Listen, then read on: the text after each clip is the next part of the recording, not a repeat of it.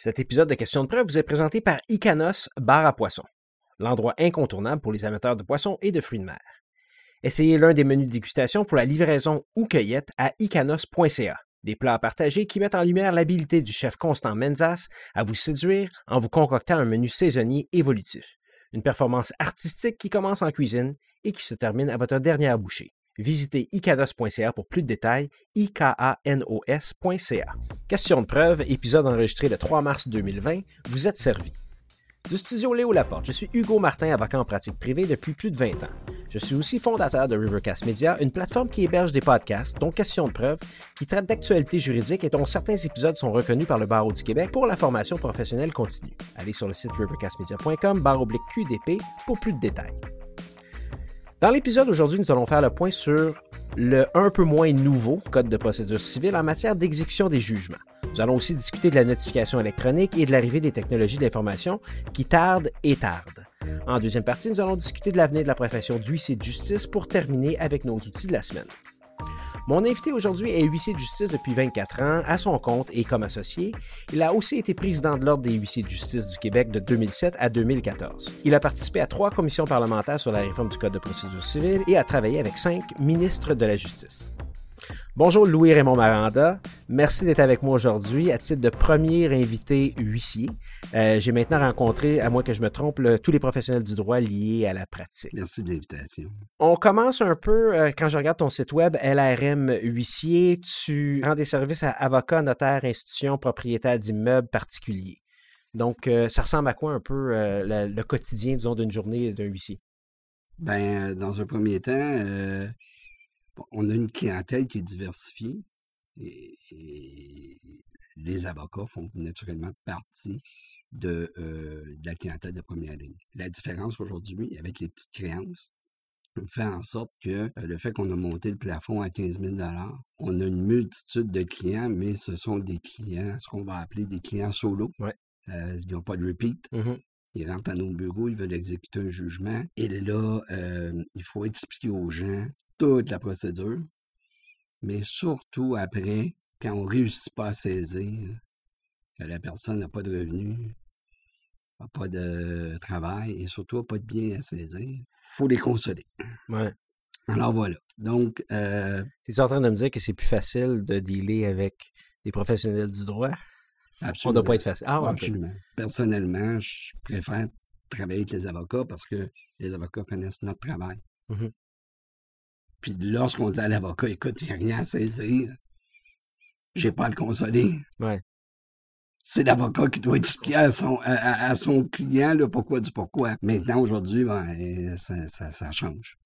Tout l'aspect, j'imagine, donc de transfert électronique, sécuriser des procédures et tout ça, on fait ça avec les avocats. On ne fait pas ça nécessairement avec un, un client, comme tu disais, solo, quelqu'un qui vient vous voir, ou les rapports de signification en temps réel et tout ça. Est-ce que ça, ça se fait aussi avec les clients solo ou c'est surtout avec les avocats? Bien, ça peut se faire avec un client solo si on a de la signification, on doit lui transmettre ses rapports. Notre bureau euh, préconise beaucoup plus l'avenue des échanges technologiques là, okay. que d'imprimer du papier et de l'encre, mm -hmm. finalement pour rien. Là. Le transfert électronique sécurisé des procédures, euh, tu peux-tu nous en parler un peu? Oui, bien, euh, c'est quelque chose qu'on qui fait partie du jargon juridique depuis plusieurs années. Mm -hmm. La loi concernant le cadre des technologies de l'information, euh, à un moment donné, apparue. C'est une loi qui, à mon avis, est toujours euh, méconnue. Tout à fait. On en a parlé d'ailleurs dans un de nos épisodes avec euh, Vincent Gautret, qui est euh, quasiment l'auteur de la loi. Absolument. Et que je connais bien Vincent Gautret. Puis, euh, je me rappelle, euh, pendant que j'étais président de l'Ordre, j'avais fait un colloque qui s'appelait Mhm. mm -hmm. le e-colloque. Mm -hmm. Dans une journée, on a eu 18 conférenciers. Et le but, c'était de démontrer, euh, que ce soit au barreau du Québec, à Cibal Justice, à la Chambre des notaires et surtout au ministère de la Justice, qu'on accusait un retard incroyable. Parce que l'Europe est très développée en matière de, de, de, de technologie, d'échange.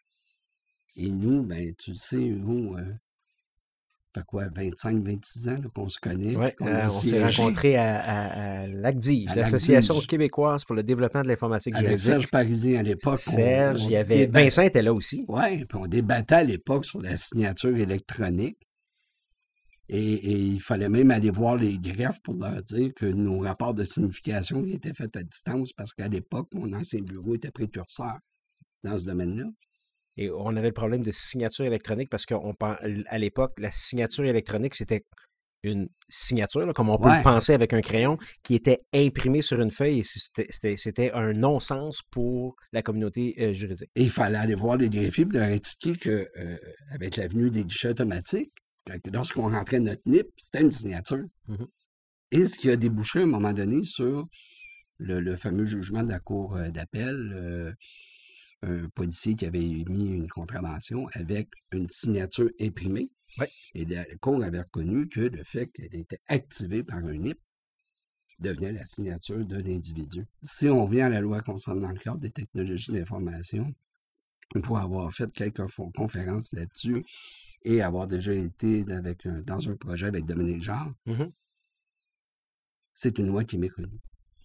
Et, présentement, euh, je vous dirais que beaucoup d'échanges informatisés de documents, de procédures sont non sécurisés parce que beaucoup d'avocats utilisent n'importe quelle adresse courriel. Alors, c'est pour ça que chez nous, on a mis l'accent sur, euh, avec les réseaux CIR, pour avoir des transmissions qui sont sécurisées. Parce que même si c'est des documents publics, mmh mais tu retrouves au palais de justice, il faut quand même se déplacer mmh pour aller les consulter. Tandis que quand ils ne sont pas sécurisés, ben, ça peut tomber des mines n'importe où. Je, sors un peu du cadre de notre synopsis, mais donc euh, j'imagine que tu attends avec impatience le jour où tu pourras d'ailleurs envoyer ta preuve de signification directement euh, au palais de justice pour qu'elle soit versée au dossier. Ben, euh, j'attends. J'attends oui et non, là. Je pense que ça fait longtemps que j'ai lancé la serviette là-dessus. OK. Je comprends pas. Je comprends juste pas qu'encore au palais de justice, on croule sur le papier. J'ai fait un procès, j'ai été témoin dans, un, dans une cause, puis c'est un procès de trois jours avec l'honorable juge Lalonde. Et euh, il y avait huit cartables de documents. On est au Québec. On n'est pas euh, dans un pays sous-développé. Et, et, même le juge lui-même trouvait que c'était très lourd à pouvoir essayer de travailler avec tout ce papier-là. Alors, euh, est-ce que je le souhaite? Oui, pour le bien-être de tout le monde. Naturellement, euh, à chaque fois que nous, on se déplace à la cour pour produire des documents, il y a des honoraires de relier à ça. Et il y a du transport? Il y a du transport. Mais que tu fais par euh, véhicule électrique. Oui. Mais là, présentement, je le fais à pied. Mon bureau est juste au côté du palais de justice. Mais, mais oui, il y a du transport. Vous savez, je suis allé en Georgie. Et la Georgie, euh, j'allais là en 2000, 2000, 2000, 2000, je sais pas, 2013 à peu près. La Georgie est un pays qui a toujours des difficultés à se relever à cause de l'invasion de la Russie. Mm-hmm. Et à cette époque-là, il y avait de la difficulté à avoir de l'électricité en continu. Je sais pas où tu t'en vas avec ça. À tous les deux, trois heures, là, il, y avait, il manquait d'électricité. Mais croyez-le ou non, des huissiers de justice là-bas allaient faire une saisie, faisaient leur rapport de, saisie sur un iPad et transmettaient électroniquement au défendeur qui était devant lui sa copie et était archivé électroniquement. On parle de la Georgie. Un pays qui manque d'électricité à tous les deux, trois heures. Hmm. On est au Québec. On a toutes les commodités. On a dépensé des fortunes à essayer de figurer des infrastructures. Encore aujourd'hui, on n'est pas avancé. Juste Clément Sanson, au moins, qui, euh, qui pousse beaucoup euh, sur ce sujet-là, euh, encourage au moins les parties à l'intérieur d'un procès à faire le, le plus grand chemin possible sans papier. Est-ce que tu penses que ça va se passer un peu par la bande par les activités euh, individuelles de certains juges, de certains avocats? Il y, a, une volonté au sein de la magistrature, au sein de tous les intervenants pour avoir siégé sur certains euh, comités. Et euh, je me rappelle de l'honorable Roland à un moment donné qui avait dit à la sous-ministre, Madame la sous-ministre, c'est beau tous vos projets, mais nous, à la Cour supérieure, il nous manque un ordinateur et on ne peut pas l'avoir. Alors, ma question, c'est est-ce que le Québec a vraiment les moyens de ses ambitions? Hum. On a dépensé des centaines de millions. Pourquoi? Pour essayer de monter des, des structures et des architectures, et il n'y a rien de fait. Au congrès de la Chambre des huissiers cette année, un sous-ministre en titre qui est venu parler de la bonne nouvelle des technologies d'information et qui est venu dire que ça avançait et qu'il euh, allait commencer par tout ce qui était pénal et criminel. Ouais, ouais, ouais. Cette cassette-là, je l'entends depuis euh, une douzaine d'années. Et ce qui me ce qui me fait sourciller, si on commence avec le criminel et le pénal, c'est la division qui a le moins de papier. Les procédures, ça se passe en cause civile. Alors pourquoi qu'on ne bâtit pas à la cause civile du Québec et supérieure? Puis après ça, on introduira. Ok, je le voyais un peu, par exemple, comme un, pour faciliter la transition, on passe par, disons, la. Mais c'est pas le même facile. volume, c'est pas la même. Ouais. Moi, je serais passé plus par la Cour supérieure, puis par la Cour du Québec, puis après ça, on intégrera le plus facile. Là, si on marche à l'envers, je pense qu'à un moment donné, la machine va bloquer. Un jour, j'avais dit qu'il y avait une compagnie américaine qui développait des, des- des logiciels de dépôt électronique. Ouais. Ils ont fait tous les palais de justice, ou en tout cas une partie des palais de justice au Texas. Dans une réunion, j'ai dit, écoutez, il y a des compagnies qui font ça. Pourquoi juste pas acheter des licences? Pourquoi juste pas les intégrer? Hmm. Ben non, au Québec, on veut faire nos choses à nous. On veut bâtir nos choses à nous. Pourquoi faire sens- je sens un peu un genre de. Peut-être frustration, c'est le mauvais mot, euh, Louis-Raymond Maranda, mais euh, parce que les huissiers sont à la fine pointe de la technologie depuis longtemps avec vos procédures électroniques, avec les, les, les, les electronic filing et tout ça. Oui, puis il faut pas, euh, vous savez, moi, à chaque fois, je parle de signification électronique ou de dépôt électronique. Plus ça va être long, mieux les huissiers vont se porter. Parce que le jour où le coach running n'est plus là, Hmm. c'est une grosse part de revenus pour les bureaux d'huissiers qu'on va perdre. Et c'est ce qui se passe depuis 1994. On perd des champs d'activité ou on perd des actes. Et c'est ce qui fait qu'on est passé de 1100 huissiers à 450 à peu près aujourd'hui. Alors là, on a un peu d'historique. Ça nous amène à notre sujet principal. Et là, je sais que ça va être un peu. euh, je je suis pas sûr si tu vas être d'accord avec la petite introduction que je vais faire, euh, puisque euh, tu dis bon, on enlève certains actes depuis 1994. Et notre sujet principal de l'épisode, qu'on peut appeler les pouvoirs, devoirs et responsabilités de l'huissier de justice en matière d'exécution forcée des jugements. Charles Bello a écrit Les huissiers euh, détiennent un quasi-monopole sur l'exécution. Euh, durant toutes les étapes du processus, on parle de saisie de biens, prise de possession des biens faisant l'objet d'un jugement en délaissement, la vente sous contrôle, la distribution du produit de l'exécution, et d'autant plus que durant tout le processus, l'huissier peut s'adresser directement au tribunal pour obtenir des instructions, ce qui était, euh, disons, dans les mains des avocats avant. Je n'ai pas immédiatement tes commentaires, mais c'est de droit nouveau. Euh, les actes nécessaires à l'exécution du jugement sont accomplis exclusivement par l'huissier de justice agissant à titre d'officier de justice sous l'autorité du tribunal 658, qui est lu avec 685 là, du Code de procédure civile, qui énonce les devoirs de l'huissier de justice. Fait que si on se lance, je veux pas qu'on on parte sur une polémique immédiatement, mais si on se lance immédiatement sur les devoirs de l'huissier de justice en matière d'exécution. Donc, où on s'en va avec ça? Qu'est-ce que tu peux nous expliquer? Écoutez, avant, oui, on, a- on avait des instructions qui venaient des avocats.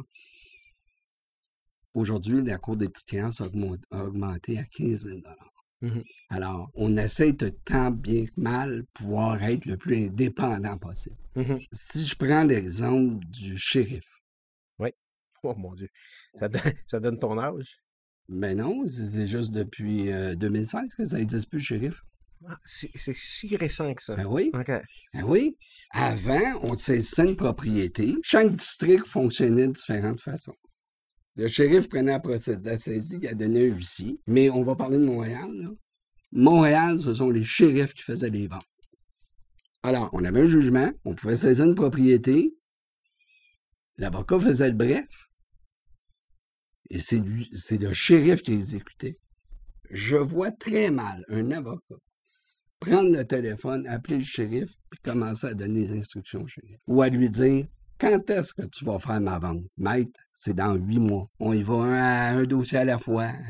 Alors, il y a des gens qui trouvaient que c'était long. Aujourd'hui, les shérifs ont été enlevés et c'est les huissiers qui vont faire la saisie et la vente d'une propriété. OK. Et là, le code est clair. L'huissier agit pas à la demande des parties. On, tu reçois, bon, on a l'avis d'exécution, on va en parler un petit peu plus tard, et Ouais. tu as des instructions, mais tu n'agis pas à la demande des parties. Tu es autonome, tu es responsable de tous les gestes nécessaires à la réalisation des mesures d'exécution et tu peux t'adresser au tribunal, comme on disait tout à l'heure, pour obtenir des instructions. Mais de Exactement. base, tu jouis d'une certaine autonomie et tu jouis aussi d'ailleurs d'une euh, une genre d'immunité aussi euh, par, rapport- par rapport à tes actes. Ça, c'est une des choses qui est nouvelle, en effet. L'immunité, euh, on le sait, on a tous une assurance professionnelle pour erreur et omission, mais euh, on parle maintenant d'une faute lourde. Mhm. Alors, la faute lourde, quand même, il faut la prouver. Cette cette immunité-là est venue et a voulu éviter toutes sortes de poursuites, mais honnêtement, même si l'article est là, ça n'empêche pas personne de poursuivre un huissier. Alors, euh, si la personne pense qu'elle a été lésée, elle a juste besoin de faire sa requête introductive d'instance, on la donne aux assurances, puis après ça, souvent aller débattre devant le juge. Cet article-là est là, mais ça n'arrête pas de facto Tout à fait. procédures. Tout à fait. 685 Code de procédure civile énonce ton devoir, euh, le devoir d'impartialité et d'information de l'huissier à l'égard des personnes concernées.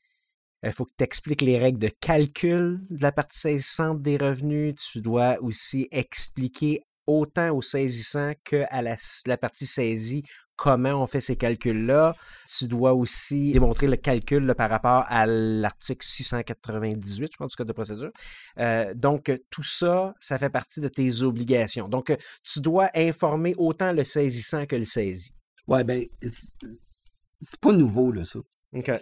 Ce devoir d'information-là, on l'avait dans notre code de déontologie. OK. On avait le devoir d'informer les gens des poursuites qu'il y avait, mais plus que ça, de ce qu'ils pouvaient aussi faire. Et je m'explique. On, allait signifier un avis d'expulsion. On appelait ça à l'époque un, un préavis de 48 heures. Ouais. Et la personne disait, OK, mais qu'est-ce que je peux faire? Au-delà de dire, allez consulter un avocat, Ouais. il y a un mécanisme qui existe. Une requête en rétractation de jugement, une requête en opposition. C'est ça notre devoir d'information. Et lorsque le client Donc, c'est pas prenait- juste dire, t'as rien à faire, de moi ton. Si tu me donnes 1500 pièces, tu restes ici, sinon, ou peu importe la- le montant du jugement, il n'y avait rien à faire. Ben, ben là, si on prend l'exemple que tu viens de donner, euh, c'est un peu plus complexe que ça, là. Mais je me devais, moi, d'arriver puis de dire voici ce que tu peux faire. Parce que juste de payer, ça veut pas dire que le propriétaire va vouloir le garder. là. Alors, si la personne a dit écoute, euh, je sais pas, là, euh, je l'ai pas reçu, la, vi- la, la vidéo d'audition, j'ai pas. Bon, mais il y a des recours. Et ces recours-là, c'est la rétractation de jugement. Le propriétaire a accepté l'argent. Ben là, tu peux faire une opposition. C'est ça mon devoir d'information, c'est de pouvoir informer le débiteur de ses droits. Et ça, on l'avait avant. Aujourd'hui, on a voulu le mettre dans le code pour que ça soit clair pour tout le monde parce que ce qui arrivait, c'est que tu avais un appel de ton client qui disait Mais tu te prends pour qui Aller donner les moyens de défense au débiteur?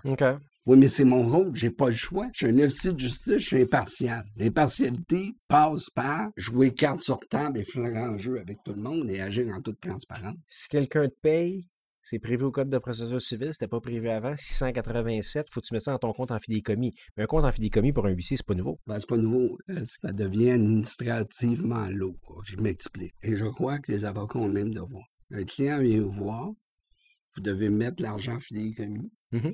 Et après ça, vous allez retirer l'argent selon les honoraires que vous avez. euh, Ouais, même ça aussi, il faut avoir des instructions spécifiques et tout ça. Bon, alors c'est la même chose. Nous, la seule différence, c'est que nous, la personne, elle vient, on évalue le travail à 70 Il Mhm. faut prendre le 70 le mettre dans le compte en fidéicommis. Lorsque le travail est fait, On fait la distribution. ça devient lourd parce que des 70 dans une journée, on peut en faire. Alors donc, ce que les gens vont faire, c'est qu'ils ne prendront pas de dépôt, ils vont faire le travail. Puis lorsqu'ils ont le paiement, ben, ils le mettent dans leur compte général comme un, un recevable. Mais le compte en fidéicommis en tant que tel, c'est vraiment pour mettre les sommes saisies. Ouais, Exact. 687 est précis là-dessus. C'est les sommes qu'il saisit. Mais Euh, ça, c'est pas d'hier. Ça a toujours été Ça a toujours été comme ça. On a le devoir d'information.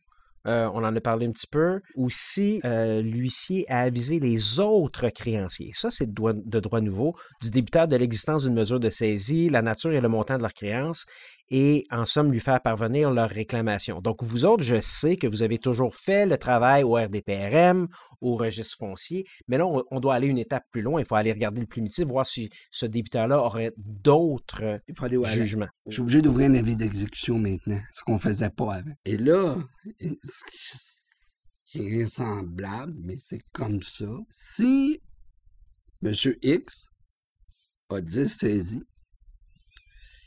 10 huissiers différents, le premier, c'est lui qui va faire toutes les 10 saisies. Alors, vous, comme avocat qui êtes habitué de travailler avec un bureau d'huissier, vous allez travailler avec un huissier que vous ne connaissez pas. C'est pas la fin du monde. Parce qu'un huissier, c'est un huissier, puis il exécute, puis bon, il connaît le code. Puis... Mais quand vous êtes habitué de travailler avec quelqu'un, ça a un impact après aussi pour les firmes d'huissier. OK, donc ce registre-là est public là, et je Depuis m'excuse. 2016. Ok, tu vois-tu, euh, je l'ignorais complètement son existence. Donc, on a un registre et ça, on savait qu'on prenait le même huissier, là, donc le premier, entre guillemets, pour toutes les saisies. On va revenir un petit peu euh, tout à l'heure aussi au niveau de dans quel district un jugement a été rendu, si un autre jugement a été rendu dans un autre district, comment ça fonctionne au niveau des huissiers. Euh, mais ceci dit, on pourrait avoir, on veut éviter d'avoir deux officiers exécutants. Donc, on utilise le premier saisissant. Et ça, même si c'est plusieurs mois après où tu obtiens un jugement, il faut regarder sur ce registre-là. Oui, exactement. Alors, donc, il y a l'avis d'exécution et il y a le registre des ventes.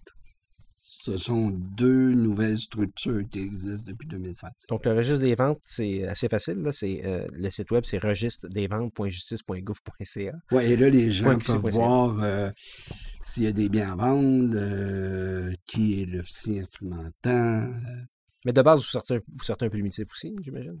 Même pas. non.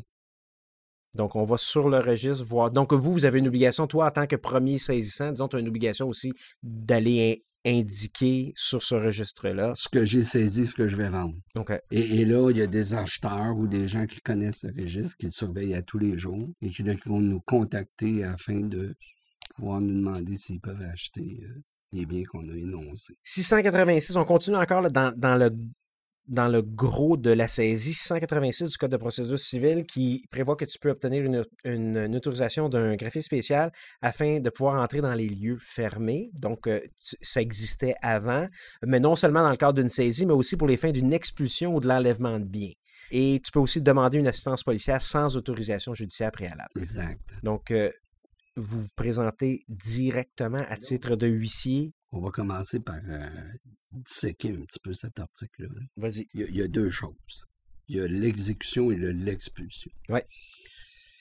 L'exécution, lorsque j'exécute, je rentre dans le domicile privé d'un individu, soit sa maison ou un logement qu'il a loué.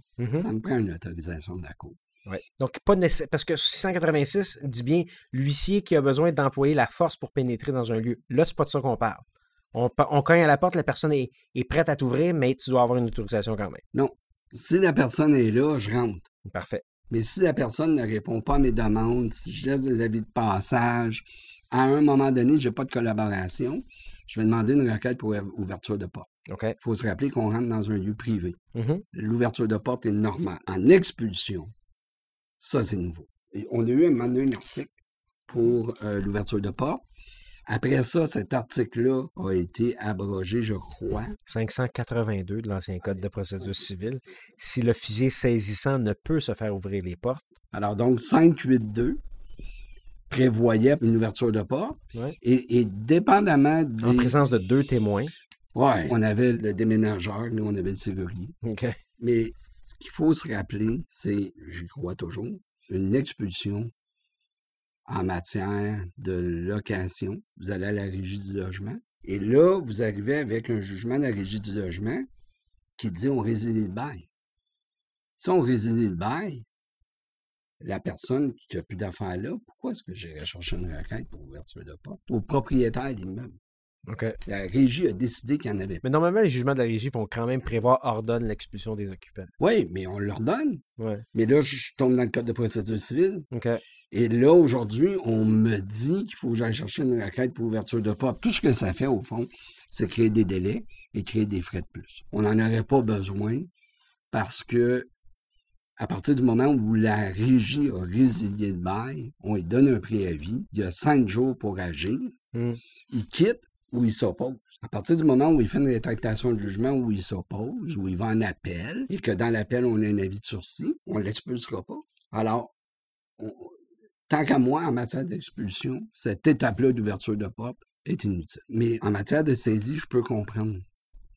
On est dans le domaine de la résidence privée. En matière d'expulsion, dans, dans le cadre d'une location, la régie a statué, le bail est résilié. On fait juste remettre en possession le propriétaire. On ne devrait pas avoir à aller euh, chercher une requête pour ouverture de porte. Ça crée des délais et euh, ça crée aussi euh, des dépenses de plus pour le propriétaire, qui déjà assume beaucoup. Ouais. Plus souvent qu'autrement, il perd son loyer, les gens sont pas solvables, on peut pas saisir. Et là, on vient de mettre un autre, une- une autre dépense. Cette demande-là au tribunal, ça nous donne une excellente transition pardon, vers l'article 659, alinéa 1, qui nous parle des demandes incidentes en matière d'exécution. C'est des demandes en cours d'instance, selon l'article 10, et ces demandes sont présentées sans formalité par une personne qui serait admissible à présenter une matière de recouvrement. Donc, tu peux toi-même y aller comme si on était en présentation d'une requête normale à la cour.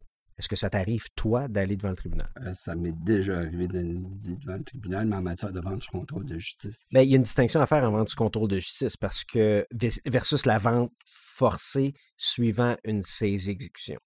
Ouais, et j'ai jamais compris pourquoi que 2791 à le 2794 gouvernement, du Code de le procédure ministère de la Justice est allé mettre deux articles dans un qui peut porter à confusion. Ça porte à confusion parce que vous, là, là je, je sais que tu n'aimes pas le mot monopole, mais vous n'avez pas le monopole sur les ventes sous contrôle de justice Mais, résultant d'une créance hypothécaire.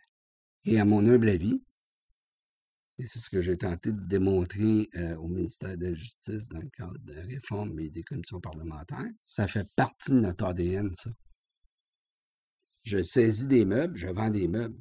Pourquoi je ne ferais pas sur un recours hypothécaire Mhm. avec toute indépendance et toute transparence, la vente du contrôle de justice résultant d'un jugement sur un recours hypothécaire. Là, je ne sais pas pourquoi ils ont mis les deux articles dans le même. Donc, on parle de vente du contrôle de justice, qui est le grand titre. Ouais. Et on a suite à un recours hypothécaire ou à suite à un, un jugement. Mais c'est parce que du tribunal. 2791 dit toute personne. Donc, ça vous enlève ce monopole-là. dire. puis, puis Et personne- normalement, on va le faire, les avocats vont le faire. Ben, ben, ça, il y a déjà eu des jugements qui ont dit que un avocat ne pouvait pas représenter une banque et faire la vente. Mais pour engager une autre firme d'avocat. OK. Avec tout le respect que je dois à la profession des avocats, pas leur job de vendre des biens. Leur travail, c'est de faire respecter les droits de leurs clients, d'aller devant les tribunaux, de plaider, d'obtenir un jugement. Mhm. À partir de là, notre travail à nous, c'est de prendre le bien puis de le vendre et, et non seulement penser aux créanciers, mais aussi penser aux débiteurs. Et c'est notre rôle aussi. On veut pas vendre à vil prix. On veut aussi que le débiteur puisse avoir le prix que ça vaut. Alors, la vente du contrôle de justice résultant d'un recours hypothécaire, n'importe qui peut la faire. Et ça, je trouve ça dangereux. Nous, on a des obligations professionnelles. Une assurance professionnelle, un code de déontologie, un compte en. Monsieur X décide de sauver une compagnie de vente du contrôle de justice. Il n'y a aucune obligation. Mm. Il peut faire n'importe quoi. Fait je trouve personnellement qu'on n'est pas pris la bonne décision. Ça, n'importe qui qui va voir les, euh, les bandes vidéo des, euh, des commissions parlementaires à cette époque-là, c'est les euh, au-delà du barreau, là, mais c'est surtout les syndics de faillite. Les syndics de faillite auraient voulu avoir ce monopole-là. Mais nous, ça fait partie de notre ADN. Tu paies pas, on essaie de régler le dossier. Si on ne peut pas le régler, on va forcer. Puis après ça, on va vendre. Mais on va vendre aussi de façon transparente. Puis on va protéger le débiteur autant qu'on va protéger le créancier. Que ce soit euh, suite à une saisie, exécution, ou que ce soit suite à une vente du contrôle. Tant qu'à ça, euh, qu'on enlève le monopole des exécutions aussi, puis qu'on laisse les encanteurs faire des saisies puis des ventes. C'est là, à un moment donné, où on se ramasse avec un code de procédure civile un peu à deux vitesses. Mhm. On oblige que toutes les créances en haut de 15 000 et plus soient signifiées par l'huissier. Tout ce qui est petites créances va être signifié par la poste. Ouais. Tout ce qui va être 15 000 et plus va passer pour une saisie de salaire ou de compte de banque par un huissier. Et tout ce qui va être 15 000 et moins, le code le dit, ça peut être un huissier ou le particulier. Donc, le demandeur qui obtient le jugement va au greffe, se fait aider par le greffier, il va gérer la saisie du compte de banque ou de salaire. Il y a un manque d'impartialité dans quelque part. hein. Et c'est là aujourd'hui, je me demande c'est quoi finalement notre rôle. Votre rôle, c'est de se faire donner des instructions par un, avocat dans le cadre d'un avis d'exécution, l'ancien fameux bref d'exécution. Euh, vous préparez l'avis d'exécution conformément au modèle établi. C'est un Ça, modèle c'est qui nouveau, ça. Avant, on nouveau. ne le faisait pas. Donc, on, identification du jugement exécuté, la date, le nom, coordonnées du créancier, du débiteur et de l'huissier, le montant de la créance et la nature des mesures d'exécution à, à prendre. Et tu vas recevoir des instructions d'un avocat avant de préparer cet avis-là. Je pense qu'au niveau des instructions, vous avez des formulaires aussi, vous envoyez ça à vos C'est les formulaires du gouvernement. C'est le ministère de la Justice qui a monté les formulaires, mais j'aimerais spécifier une chose. Vas-y. À l'époque, à l'ancien code, on pouvait faire le bref d'exécution. Il y a des avocats qui avaient contesté le fait qu'on faisait des brefs d'exécution et il y avait un jugement qui avait été rendu, euh, je ne rappelle pas par quel juge, mais qui avait dit que c'était chose jugée. Et là, on n'était plus avec des requêtes devant les tribunaux, mais que c'était une fonction qui était dévolue à la profession de l'huissier OK. exécuter. De là où est venu, avec le temps, on a cristallisé ça, de dire, on rédige, on a les instructions, et ça fait partie de nos fonctions. Fait que ça évite des malentendus. Oui, ça évite des malentendus. Je vois ton sourire. Euh, L'avis d'exécution, on le dépose au greffe. Et là, encore une fois, on s'en va dans les, dans les distinctions du nouveau code. Tu signifies au débiteur et tu notifies au créancier. Ouais. Dans les faits, c'est le- la même chose. Les instructions viennent de mon de- du créancier, mais là, c'est comme pour l'aviser de ce qu'il en est. Mais je peux le notifier, donc ça vient de minimiser les coûts. On en a parlé tout à l'heure. Tu avises le débiteur, le saisi, qui peut s'opposer à la saisie. Ouais. 736, tu peux demander, tu tu l'avises aussi qu'il peut demander l'annulation de la saisie, 760. Oui. et la signification de l'avis d'exécution interrompt la prescription. Oui. Euh, 2892 alinéa 2 du Code de- civil du Québec. Et un seul avis d'exécution suffit à l'égard d'un ou plusieurs biens. La seule chose qu'on doit vérifier, puis là on revient un petit peu en arrière, c'est y a-t-il eu d'autres jugements? Dans quel autre district? Y a-t-il d'autres biens qui sont affectés? Exactement. dans les faits, au niveau des districts et tout ça, l'huissier qui est le plus apte, donc si on a un bien, parce qu'il y a une distinction à faire, là, j'ai dit tout à l'heure qu'on était pour revenir là-dessus, si on a un bien qui est à Montréal, mais le premier huissier exécutant était à Gatineau, Ça va être Gatineau. ça va être Gatineau, mais il pourrait demander un huissier ici pour venir exécuter pour que ça coûte moins cher. Oui, ça va être le bureau, mais il pourrait, oui, en effet. Là, ça, ça pourrait être une Donc, façon de faire. S'il y a deux jugements, deux immeubles à, à saisir dans deux districts différents, on pourrait s'adresser au tribunal dans le district des deux immeubles, celui où est physiquement l'huissier. Donc, le, quand tu disais que c'est l'huissier de Gatineau, l'huissier de Gatineau peut demander ses instructions à Gatineau, même pour un immeuble à Montréal, Oui, mais là, on parle d'immeuble. Ou d'un bien à Montréal. Ouais, parce que là, si on parle d'immeuble, ma question, ça va être on est en exécution ou si on est en part du contrôle de justice? On va rester en exécution. Je m'excuse, tu fais bien de faire la distinction, mais tu vois, et d'ailleurs, cher collègue là, qui est euh, auditeur, c'est des distinctions qui sont importantes à faire. Et normalement, j'imagine que l'huissier va dire euh, C'est-tu la première question que tu poses? C'est- Es-tu en train d'exécuter un jugement ou tu es en train de faire une vente du contrôle? Voilà.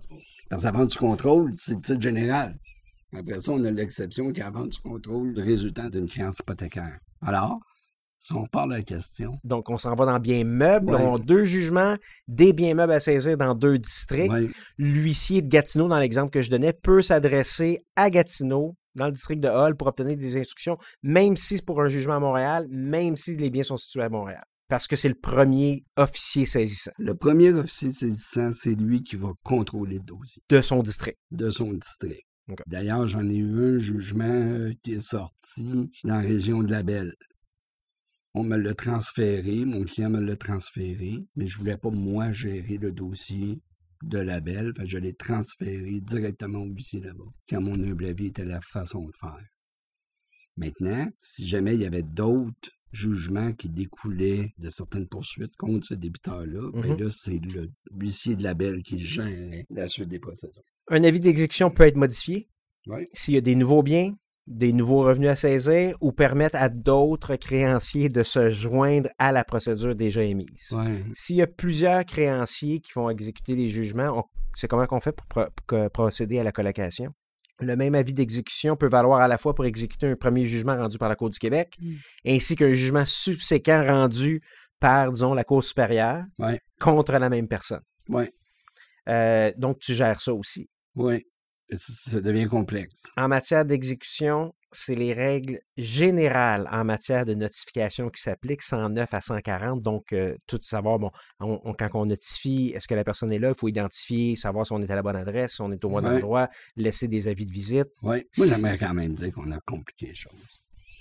Premièrement. Et deuxièmement, j'aimerais aussi dire, puis aviser aussi des auditeurs, parce que c'est quand même important, ceux qui présentent surtout les institutions financières. Chaque fois qu'on ouvre un AVEX, un avis d'exécution, on débourse.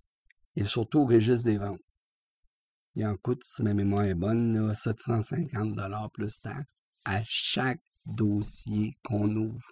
Et le gouvernement a pris le modèle de Ah, un avis dans le journal, ça coûtait 750 Fait que si ça coûtait 750 pour mettre dans le journal, ben nous, on va charger 750 La différence, c'est qu'avant, on publiait dans le journal seulement s'il y avait un appel d'offres ou une vente aux enchères. 98% des dossiers étaient vendus de gré à gré par un agent d'immeuble. Aujourd'hui, ce nouveau segment-là vient de garnir les coffres de l'État de beaucoup. Alors, il ne faut pas perdre de vue qu'à chaque fois qu'on ouvre un dossier, il y a un déboursé et si jamais il y a un changement, il va falloir redébourser.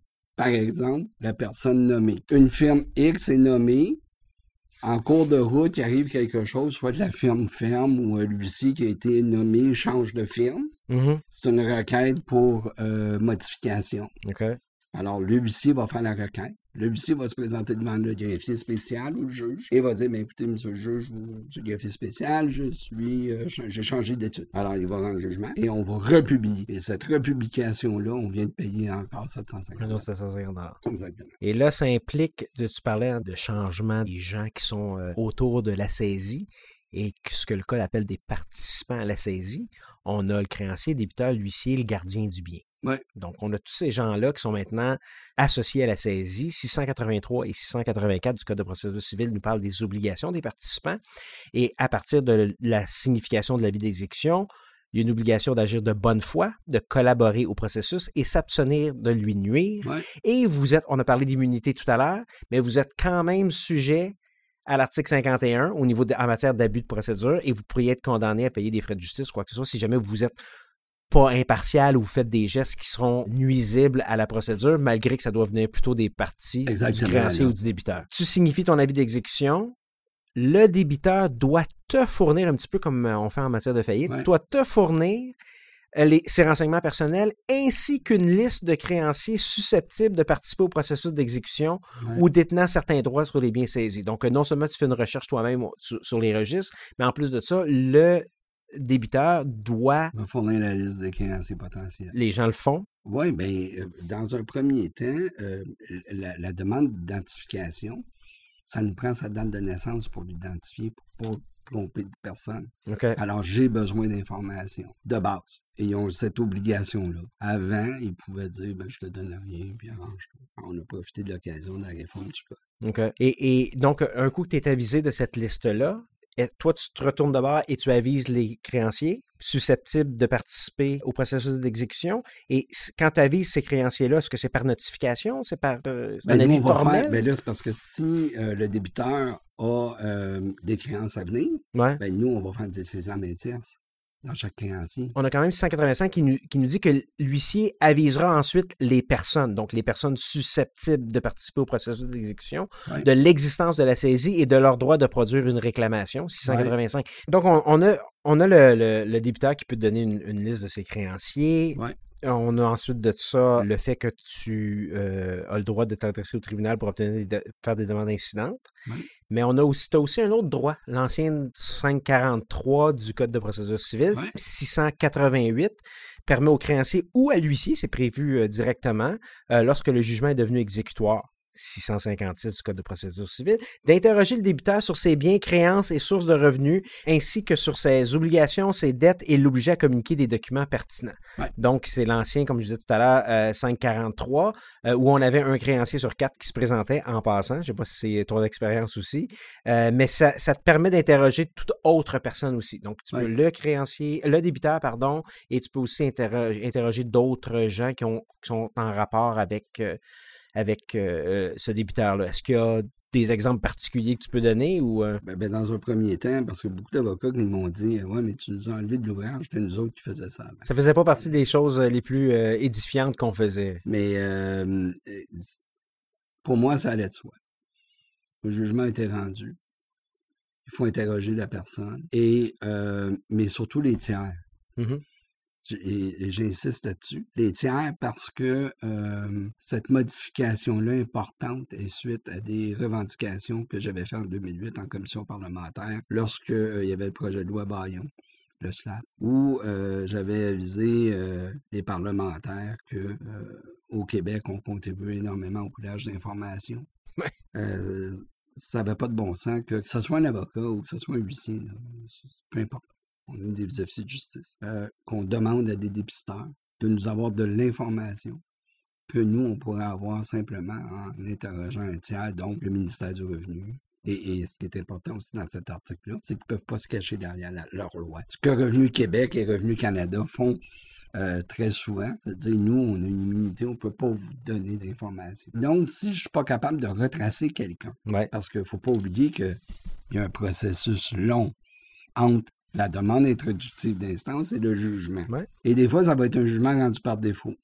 Entre-temps, la personne a déménagé. Donc, je n'ai pas à engager quelqu'un qui va payer du monde pour avoir des informations. Je peux m'adresser à Revenu Québec, à Revenu Canada, à la Régie d'assurance maladie, toute institution gouvernementale pour pouvoir avoir de l'information sur la personne. Alors, ça, c'est un, un élément très important, je trouve, de la réforme. euh, Euh, Pratico-pratique? Tu demandes des documents ou je me souviens, les 543, on, envoie, on signifiait, on demandait de se présenter tel jour, telle heure au Palais de justice de Montréal. On attendait 15 minutes.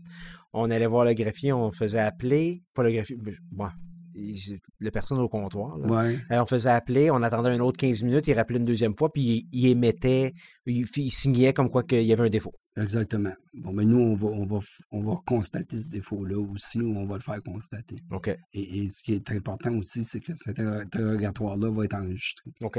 Et, et c'est une procédure qui est beaucoup utilisée. Mais je vous dirais, l'interrogatoire existait avant. là. C'était l'avocat qui, le faisait. Tout à fait. La nouveauté importante, c'est le pouvoir d'interroger un tiers. Quand je dis un tiers, là, avant, vous pouviez interroger un tiers, mais je vous invitais à aller interroger une institution gouvernementale, là, dont Revenu Québec et Revenu Canada, qui est une source importante d'information pour avoir les nouvelles adresses. Ouais. Parce que lorsque la personne déménage, d'habitude, ils font leur changement au gouvernement. Avant, c'est impossible d'avoir l'information.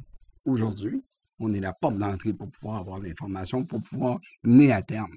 Si tu réussis à saisir les biens que tu saisis, tu en as la simple administration, 687 du Code de procédure civile, la simple administration des biens, les articles 1301 à 1305 du Code civil du Québec, rien de particulier à ce sujet-là? Ben non, on fait la simple administration des biens. Et d'ailleurs, euh, il y avait un jugement qui avait été rendu là-dedans. Les, les avocats de SINAR euh, et les avocats euh, des créanciers, à une époque, un bureau d'huissier avait, suite à une demande sous contrôle de justice, On parle du dossier de Weinberg. on parle du dossier de Weinberg, avait euh, pris des sommes, les avait placées dans le papier commercial. Et on connaît l'histoire, il y a eu une perte de 4 millions. Le bureau d'huissier s'est tourné vers l'assureur. Et l'assureur a dit, il n'a pas agi comme huissier. On ne le représente pas. Il est administrateur des biens. Et il y a une nuance. là. Ah, OK. C'est intéressant. Alors, alors, la Cour d'appel a ordonné finalement que la compagnie d'assurance dédommage euh, le bureau d'huissier. Et ils ont remboursé. Ça a été une saga qui a duré des années. là. Donc, il faut faire attention à ça. La simple administration des biens, euh, je fais une vente sur contrôle de justice. Je suis huissier, mais je ne deviens pas l'administrateur du bien. OK, tout à fait. Donc, ta simple administration, c'est peut-être le laisser entre les mains d'un gardien à un certain moment donné. Ben là, ça va dépendre. Là. Euh, c'est du cas par cas. Si on a euh, des biens meubles, puis ça me prend un gardien parce que c'est une saisie avant jugement, il faut que je m'assure en plus de sa solvabilité. Ça, c'est un autre problème. Comment s'assurer de la solvabilité d'un gardien? Euh, on faisait pas juste demander au gardien de faire une déclaration solennelle comme quoi qu'il disait qu'il était lui-même solvable? Ouais. Puis en bout de ligne, s'il y a un problème, c'est qui qui est dans le trouble? C'est l'huissier. OK. Alors, ça, c'est une autre chose. Comment fait-on pour examiner la solvabilité d'une personne? Est-ce qu'un huissier est la personne apte à faire ça? La réponse est non. C'est pas à moi à évaluer si la personne est solvable ou pas. Et je vais vous amener ailleurs. Equifax. Si je veux avoir le bureau de crédit de quelqu'un, je peux pas l'avoir. Puis si je veux devenir client chez Equifax, ils te refusent parce qu'ils disent que c'est un compétiteur. Et qui suis-je pour analyser des bilans d'une personne? Et il y a une autre chose. On est en saisie avant le jugement. Saisie avant le jugement, là, faut que ça soit rapide. Pas le temps de demander au, euh, à la personne d'avoir ses bilans, de donner un comptable, d'analyser par le comptable ou un analyste quelconque pour dire, moi, il est solvable ou il ne l'est pas. Le problème ici, c'est pas le problème des gardiens institutionnels, c'est le problème du gardien qui est le beau-frère, c'est ça? Oui, puis là, nous, ce que je préconise, c'est avoir des gardiens solvables qu'on connaît, exemple des entreposeurs, qui ont des, des, des garanties, qui ont Mais il y a des frais qui sont associés à ça. Mais il y a un frais relié à ça. Ouais. Et là, ce qui arrive, c'est qu'après que l'avocat est passé dans le dossier, euh, les sténographes, euh, le huissier, le client dit non, ça coûte trop cher. Ça vaut pas la peine. Lorsque tu te présentes là, tu as un autre euh, obstacle, c'est les insaisissabilités que tu dois connaître. L'insaisissabilité de base, Ouais. le fameux 7 000 7 000 de biens meubles, meublants, Ouais. euh, qui est, c'est en valeur marchande. Ben oui. Donc, euh, ça va lentement, 7 000 en valeur marchande. Parce Ouais, que la plupart puis- des biens ne valent plus grand-chose en valeur marchande. Non, puis euh, encore là, il faut déterminer c'est quoi une valeur marchande. Mhm. Parce qu'à mon humble avis, la valeur marchande est le principe. Mais tu as en matière de liquidation une vente Ouais. il y a une évaluation. Et en valeur marchande, dans le cadre d'une liquidation, il y a une valeur marchande dans le cadre de quelqu'un qui n'est pas pressé, qui va le mettre sur Kijiji. Ouais. Alors, et, et d'ailleurs, il y a un de mes collègues qui a eu été trouvé responsable, même, euh, il me semble que c'était le bilan des professions. là. Il a vendu une Mercedes sur le coin d'une rue. Et euh, le juge a dit, euh, l'huissier avait fait euh, une erreur, qu'il a vendu à vil prix, rapidement, et qu'il aurait pu savoir, en regardant juste sur Kijiji ou euh, n'importe quel autre site, combien valait le véhicule. J'aurais aimé ça être assigné comme témoin, comme expert, surtout comme évaluateur, pour euh, pouvoir expliquer que c'est pas parce que quelqu'un met son bien à vendre sur Kijiji que c'est le prix qu'il va avoir aussi. On veut tous vendre nos biens à des prix exorbitants pour avoir le plus possible. Ouais. Donc, les, insaisi- les insaisissabilités, on a Ouais. absolu et relative, 694 et suivant du Code de procédure civile. Donc, euh, il y a des choses qui sont prohibées à saisir. Les insaisissabilités absolues. Les décisions, c'est assez intéressant. 701 du Code de procédure civile. Les décisions prises par l'huissier en matière peuvent faire l'objet d'une demande de révision au tribunal. Donc, une autre, un autre type d'opposition. Donc, j'imagine que tu dois informer les personnes saisies qu'ils ont le droit de s'opposer s'ils ne sont pas contents sur les biens que vous avez saisis. C'est aussi un motif d'opposition. Oui, mais si on prend juste euh, les rentes, ben, c'est ça. Vous savez, il y, a- il y a des gens euh, qui disent, bon, OK, la personne, elle a ses rentes, c'est insaisissable, mais un coup qu'elle est dans son compte de banque, on va y saisir. Il y a des jugements qui sont sortis comme quoi que, même si elle est dans son compte bancaire, Ouais. est l'origine de la rente. Elle est insaisissable. Alors, moi, je vous dirais, si, euh, avec les dispositions qu'on a aujourd'hui, avec le 7 000 de biens nécessaires à la vie et tout, n'importe qui qui engage un évaluateur spécialisé en biens peut faire une opposition, contester la saisie. Et moi, je vous dis qu'au Québec, là, 90% des saisies vont tomber. Parce que les jeunes ne détiennent pas 7000 dollars de meubles à valeur marchande, de liquidation. Tu sais, avant, on disait les biens nécessaires à la vie. Il fallait départager c'est quoi des biens nécessaires à la vie? Deux TV, t'en saisis une, t'en laisses une. Un ordinateur aujourd'hui, c'est un bien nécessaire à la vie. C'est euh, c'est pas un luxe. 694, c'est des biens, on a jusqu'à concurrence d'une valeur marchande de 7000 dollars qui servent à l'usage de la famille et sont nécessaires à la vie de celle-ci. C'est ça. Fait que vous avez des enfants, vous avez une laveuse sécheuse, on saisira pas la laveuse sécheuse, il faut que vous fassiez le lavage de vos Et c'est le débiteur qui choisit de conserver des biens. Quand il y a plus de 5 000 C'est ça. OK.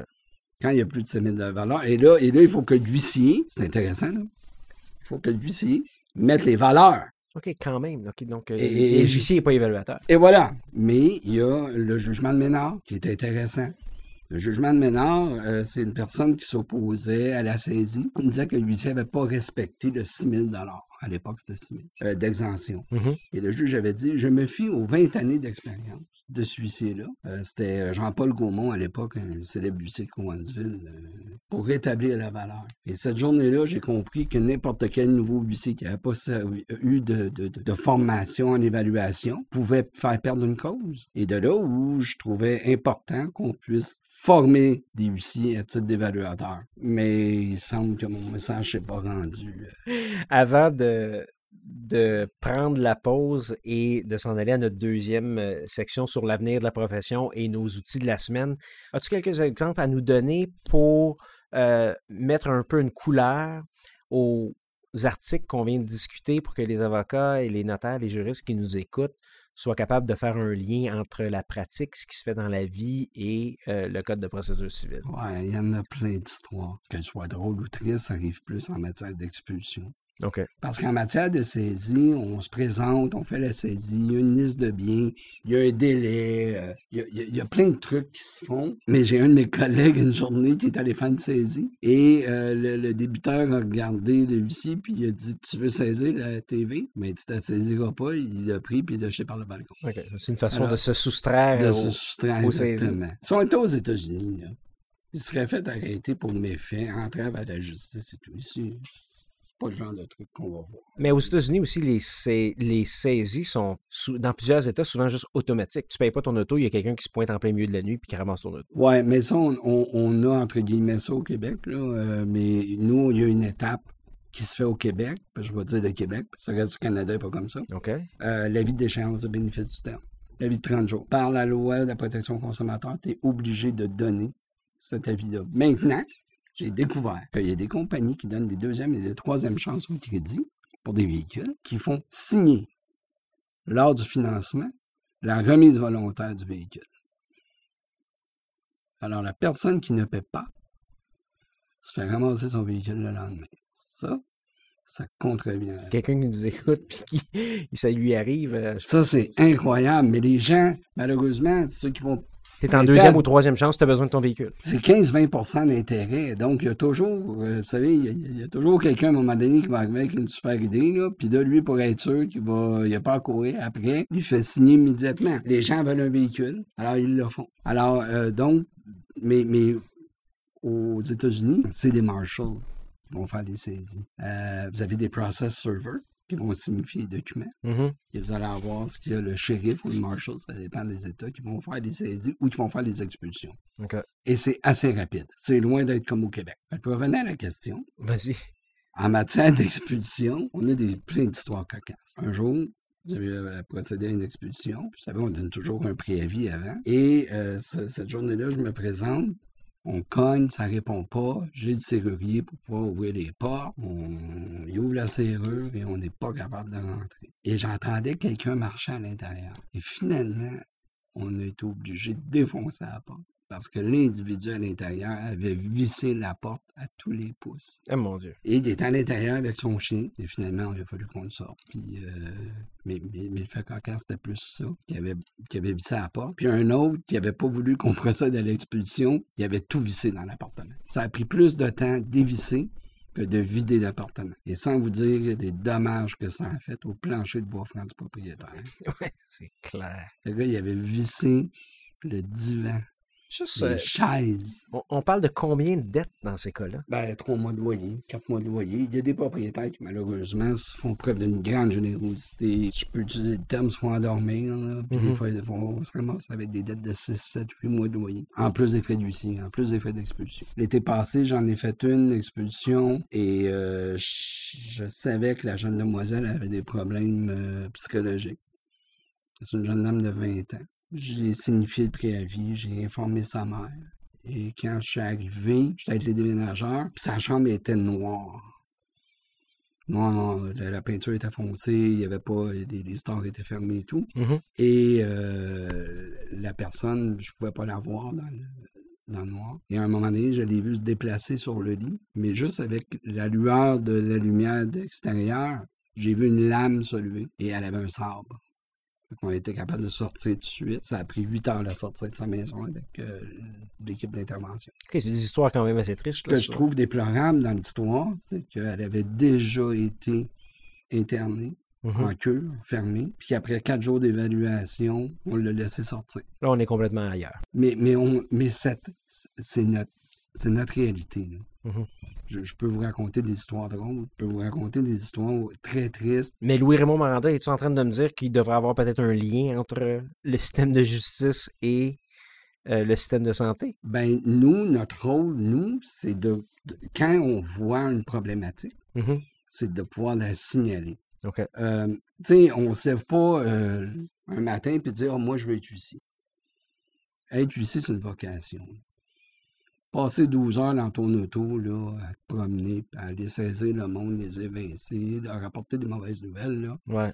quotidiennement. Alors, quand on voit des choses comme ça, soit de maladie mentale, euh, j'ai une dame de 60 ans qui a pris sa retraite, elle travaille pour un avocat, elle a dilapidé tout son fonds de pension dans les machines à pauvres. Quand est venu le temps de l'expulsion, elle était malade, devait l'expulser. J'ai fait la démarche auprès du CLSC. CLSC m'a référé à d'autres places. Finalement, on l'a emmené à, à l'Armée du Salut pour femmes euh, dans l'ouest de l'île. C'est moi qui l'ai mis dans mon véhicule. Je- je- il y a une responsabilité à travers tout ça. OK. On était en plein mois de février. Je ne pouvais pas la laisser comme ça. Alors, il y a toujours ce petit plus-là qu'on va faire. Naturellement, c'est indépendant de chacun. Il y en a d'autres que peut-être qu'eux, euh, ils ils l'auraient expulsé. Mais on prône plus pour... Il y, a- une mission à travers ça. là, euh, Tout à fait. C'est une vocation être huissier. Tu sais, là, euh, souvent, là, je me fais demander, tu fais quoi dans la vie? Quand je dis huissier, là, vous devez voir la face des gens. Ah, OK. euh, Au niveau profession, c'est un peu méconnu. c'est très méconnu. C'est très méconnu, mais on a le sentiment du devoir accompli le jour où on n'a pas dépossédé la personne de ses biens et qu'on a réussi à régler le dossier. Ah, bravo. C'est à ton honneur. J'aime bien quand on fait des transitions et on finit sur un- une note positive. Alors, chers auditeurs, on va prendre une pause. Mon invité aujourd'hui est huissier de justice depuis 24 ans, Louis-Raymond Maranda. Il a euh, un bagage d'expérience euh, exceptionnel et il a été assez généreux pour nous euh, parler un peu de, des procédures d'exécution. Après la pause, on va parler un petit peu, Louis-Raymond Maranda, si tu pas d'objection, de l'avenir de la profession de huissier de justice et on va terminer avec nos outils de la semaine. Donc, on prend une petite pause.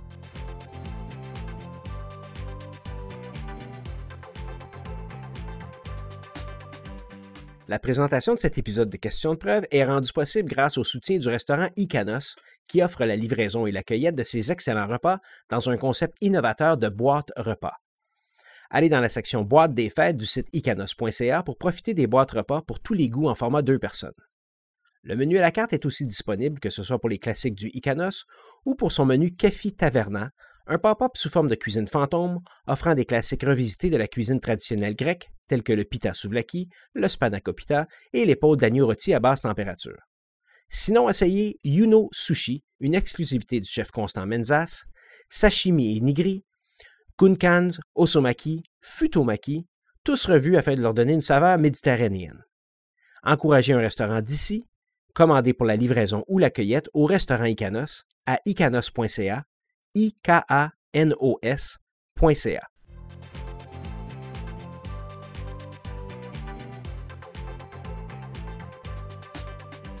Alors, nous sommes de retour avec Louis-Raymond Maranda, huissier de justice, avec qui on a discuté des procédures d'exécution de jugement euh, qui sont maintenant sous l'égide, si on peut dire, des huissiers de justice. J'aimerais ça qu'on prenne quelques minutes, Louis-Raymond Maranda, pour discuter un petit peu de l'avenir de la profession d'huissier de justice. Tu nous en as parlé, en as glissé un mot tout à l'heure. Si jamais à un moment donné tout devient euh, électronique et peut-être qu'on va enlever un petit peu d'ouvrage euh, au huissier, donc la signification électronique et le dépôt électronique, ça va vous enlever une grosse partie.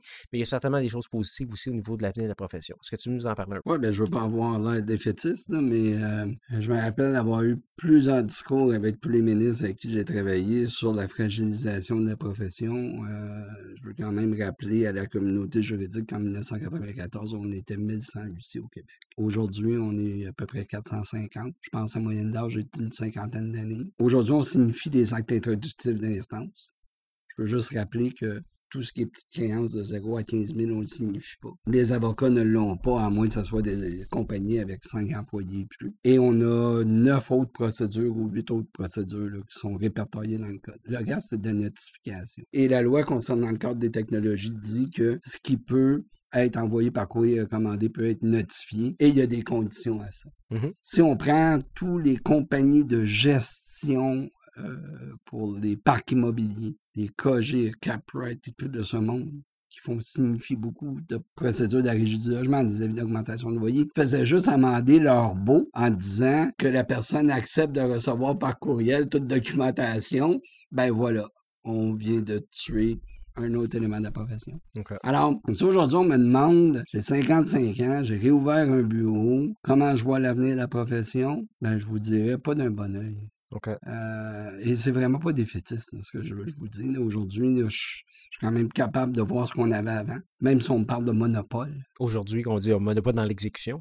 Tu sais, puis on, on prône sur les- la résolution de conflits, Ouais. la médiation. C'est une des raisons pour lesquelles je suis devenu des médiateurs, parce que c'est sûr, si on peut régler un dossier avant d'aller devant les tribunaux à titre de citoyen, je suis d'accord avec ça. Mais des litiges, il va toujours en avoir, Louis Raymond Miranda. Il va toujours avoir des, des jugements exécutés. Ouais, mais il faut être capable de les exécuter.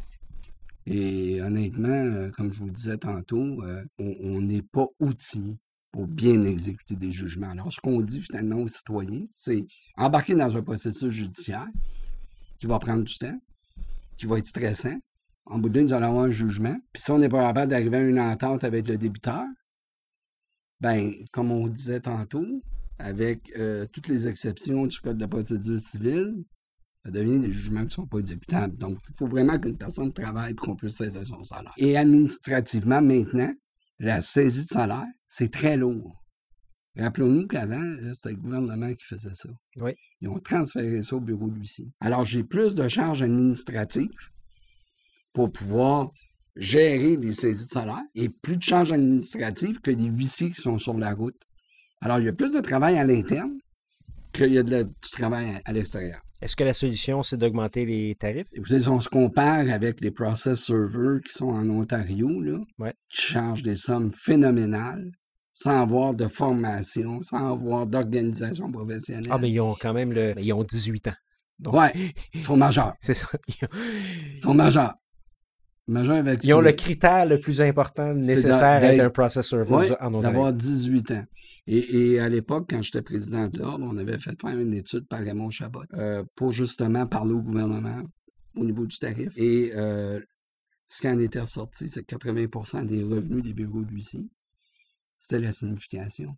Fait que la signification finance l'exécution. Si on n'a plus de signification, on va perdre des huissiers. là. Je pense que, on le veuille ou non, à un moment donné, je pense qu'il va falloir avoir une étatisation de la profession. Et dans les années 94, euh, avant, c'était au ministère de la Justice qu'on gérait la profession. Ça coûtait 500 000 par année. Ils ont voulu sortir ça du ministère. C'est pour ça qu'on est devenu un ordre professionnel Mhm. en 96. On a enlevé le shérif et, et je crois fondamentalement, puis ça ne fera pas l'affaire des propriétaires d'études et surtout des gros propriétaires d'études, des, des propriétaires de grosses études ici. Mais si on veut euh, s'assurer qu'il y a une exécution de jugement au Québec, je pense que le gouvernement n'aura pas le choix de penser à une étatisation de la profession. Ça, c'est mieux que tu peux me donner pour euh, se quitter sur une note positive. Ben, merci Louis-Raymond Maranda. C'est important d'avoir ces discussions-là de toute façon et de commencer à, à avoir euh, cette discussion ouverte-là, autant avec, avec, avec tous les intervenants du domaine de la justice et évidemment le ministère. Donc, euh, j'imagine que c'est quelque chose que l'Ordre va vouloir euh, lancer, mettre de l'avant un jour. Mais je le remercie quand même, Maître Martin, de m'avoir donné la possibilité de pouvoir C'est bon de donner le micro à quelqu'un. Dernière section, si on peut dire, du podcast aujourd'hui. euh, Louis-Raymond Maranda, tous les épisodes, je demande à mon invité un outil, un item, une application, un ouvrage, n'importe quoi, qui est incontournable euh, dans votre vie professionnelle. Pour Louis-Raymond Maranda, qu'est-ce qui est nécessaire dans ta pratique? À part d'avoir mon code de procédure civile, c'est mon chien. C'est ton compagnon? C'est mon compagne. C'est ma compagne. C'est ma compagne de vie. Et elle travaille avec moi. Là, partez pas avec l'idée que je me pointe à la porte de quelqu'un pour faire une saisie avec ma, chienne. C'est pas ça. là. On est rendu en intimidation. Mais je passe mes journées dans mon véhicule. Euh, c'est des longues journées. c'est stressant. Et c'est le meilleur copilote que je peux avoir. Et génial. Il pèse. Non, mais c'est ça. Je suis un dog lover. Pour ceux qui sont sur mon Facebook, ils vont voir là, quand- à quel point la relation que j'ai avec. Mais elle se promène avec moi à longueur de journée. Elle fait de la route. On aura tout entendu. On a eu euh, t- tous les outils des professionnels qu'on a, euh, qu'on peut imaginer. Euh, on entend de tout. Et aujourd'hui, Louis Raymond Maranda nous parle de son, de son animal de compagnie. Et je vais t'envoyer une photo de Léa devant le palais de justice. Bon, ben parfait. On va le, on Parce qu'elle est à mon bureau aussi quand elle n'est pas dans l'auto. fait qu'on va prendre soin de le mettre dans les notes de l'épisode. C'est bon. Tout le monde va avoir une photo de, de, De ton Léa, animal, de ouais. Léa. Alors, moi, de mon côté, aujourd'hui, à titre d'outil du praticien, j'aimerais ça parler du projet pilote conciliation et audition sommaire de la Cour supérieure du Québec, Division de Québec. Donc, depuis le 1er septembre 2019, les avocats de la Division de Québec peuvent, peuvent s'adresser à la Cour supérieure afin de demander la tenue d'une conciliation et audition sommaire. Donc, ça s'inscrit encore une fois dans euh, les modes de- alternatifs de résolution de conflits. Les paramètres du projet pilote sont définis à l'article 11 de la directive amendée concernant le fonctionnement des chambres de pratique administratives, commerciales et criminelles du district de Québec. Grosso modo, évidemment, je vais mettre, euh, chers auditeurs, tous les liens euh, aux notes de l'épisode, mais grosso modo, c'est assez intéressant. La demande des parties à la conciliation audition sommaire, projet pilote, doit être déposée dans, dans les 90 jours du dépôt euh, de la demande introductive d'instance. Les parties doivent signer une convention d'acceptation des règles applicables et au niveau de la convention des règles, c'est assez simple aussi. Moi, je félicite la Division de Québec d'avoir simplifié les choses comme ça. On dit au niveau des règles qu'il faut signer. Article 1, processus volontaire et confidentiel. Sauf quant à la décision finale qui est déposée au dossier de la Cour. Donc, c'est évidemment public. Euh, à la demande des parties pour la tenue d'une conciliation, doit être la demande des parties, pour la tenue d'une séance de conciliation doit être déposée dans les 90 jours de l'introduction de l'instance. C'est l'article euh, 11.1. Les parties doivent signer une convention de conciliation qui est celle-ci. Le juge assigné communique préalablement avec les parties afin d'établir le déroulement de l'instance et chaque partie doit préparer, communiquer aux autres parties et produire un exposé de ses prétentions et, attention, maximum deux pages à interligne 1,5.